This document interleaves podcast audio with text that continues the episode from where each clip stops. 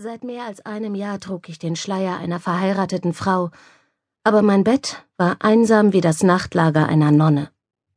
Mit meinem Ehegatten verbanden mich nur noch die Erinnerung an die wenigen gemeinsam verbrachten Stunden und ein kleiner Stapel Briefe. Den letzten hatte er mir am Weihnachtsfest geschrieben, das er am Hof des Kaisers in Alba feiern musste. Und jetzt war Erntezeit, falls es in diesem von Barbarossas Truppen zerstörten Land überhaupt noch irgendetwas zu ernten gab.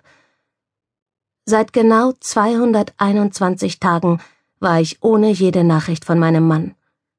Wo steckte er bloß?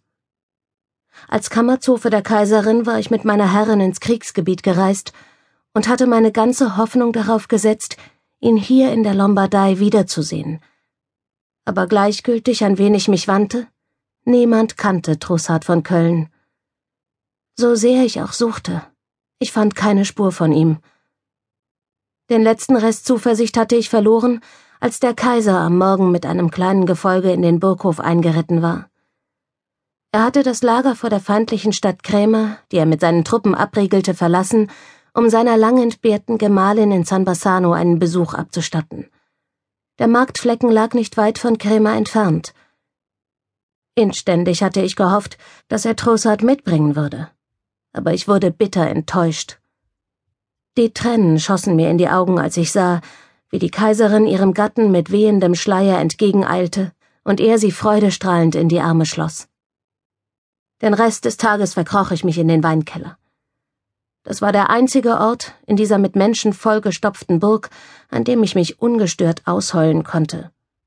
Erst am Abend raffte ich mich auf, meine Zufluchtsstätte zu verlassen, denn bald würden die Mägde kommen, um Wein für das Festmahl zu holen.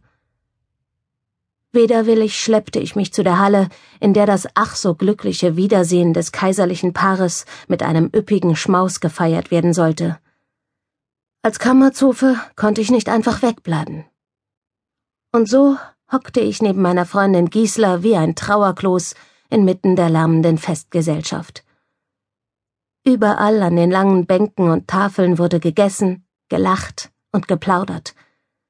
Nur ich brachte keinen Bissen herunter die wenigen Männer, die der Kaiser mit in die Burg genommen hatte, bildeten einen bunt zusammengewürfelten Haufen. Ein stiller Ritter, ein ausgesprochen kostbar gewandeter Adeliger, ein fetter Zisterziensermönch und ein südländisch aussehender Mann, den ich überhaupt nicht einordnen konnte. Sein brauner Leinenrock war abgetragen und geflickt, aber seine Bewegungen kündeten von der Eleganz und dem Selbstbewusstsein lombardischer Kaufleute. Die vier saßen an der Tafel, die an der Fensterseite der schmucklosen Halle aufgebaut worden war.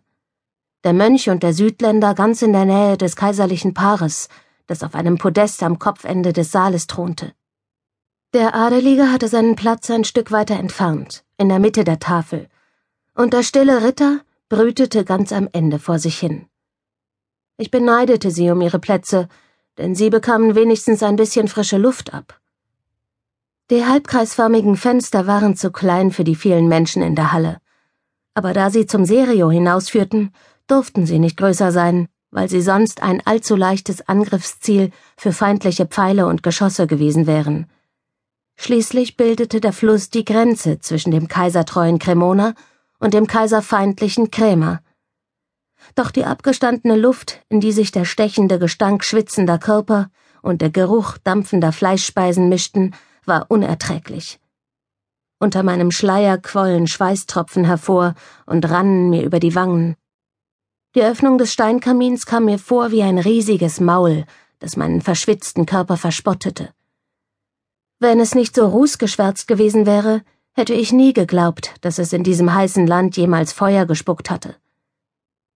Mit der rechten Hand fächelte ich mir Luft zu und versuchte den jämmerlichen Vortrag des Minnesängers Guillaume zu ignorieren, der selbsternannte Künstler mühte sich redlich, seinem Rebeck so etwas wie eine Melodie zu entlocken, aber er brachte nur ein Kratzen hervor, und seine Stimme schepperte wie Blech.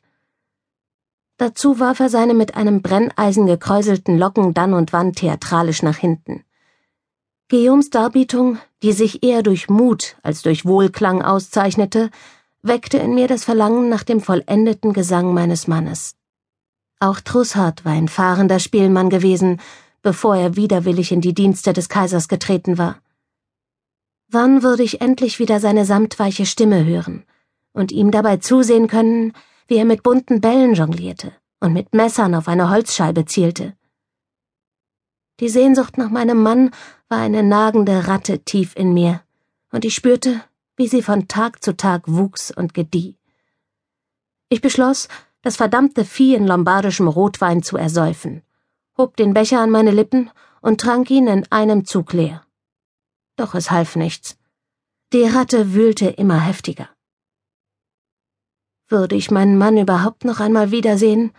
Oder war er umgekommen bei einem der gefährlichen Aufträge, die er als Bote für Barbarossa mitten im Kriegsgebiet erledigen musste? Wisst ihr etwa nicht, wer ich bin? Die donnernde Stimme, die sich mühelos über Guillaumes Gekrächze hinwegsetzte, riss mich aus meinen Gedanken. Erschrocken sah ich hoch. Nur wenige Schritte von mir entfernt stand der kostbar gewandete Adelige, den Barbarossa mitgebracht hatte, und stritt mit dem Truchsitz. Dabei reckte er die Brust so weit nach vorne, dass es aussah, als müsste er jeden Augenblick das Gleichgewicht verlieren und plusterte sich auf wie ein Gockel.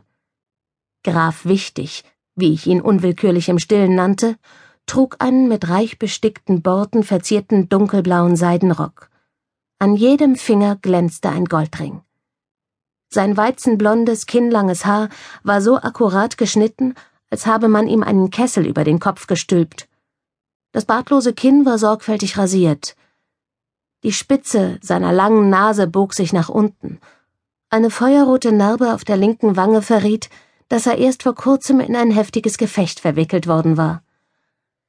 Seit Karl dem Großen gehören wir zu den mächtigsten Adelsgeschlechtern des Reiches, schnaubte der Wichtigtuer. Ich bin einer der engsten Vertrauten von Herzog Heinrich von Bayern und Sachsen und verlange, dass man mich meinem Rang entsprechend ganz vorne beim Kaiserpaar platziert. Auch meine Freundin Giesler beobachtete die Auseinandersetzung und rückte ein Stück näher. Graf Otto hat sich wirklich kein bisschen geändert, seit ich ihn das letzte Mal sah, flüsterte sie mir zu. Da war er hinter mir her wie der Leibhaftige, aber ich habe ihm natürlich einen Korb gegeben. Wieder einer von Gieslas Verehrern, dachte ich seufzend. Welcher Mann, abgesehen von meinem Trossard natürlich, war eigentlich nicht völlig vernarrt in sie. Sie sah ja auch wirklich gut aus. Fein geschnittene Gesichtszüge, große graue Augen volle Lippen und ein perfekt geformter, überaus weiblicher Körper, den sie mit eng geschnittenen Seidenkleidern gekonnt zur Geltung brachte. Am meisten aber beneidete ich sie um ihre Haare. Üppige Wellen, die wie Blütenhonig schimmerten. Ich selbst war mit störrischen Locken geschlagen, deren Farbe an ganz gewöhnliche Erde erinnerte. Und erst meine Augen.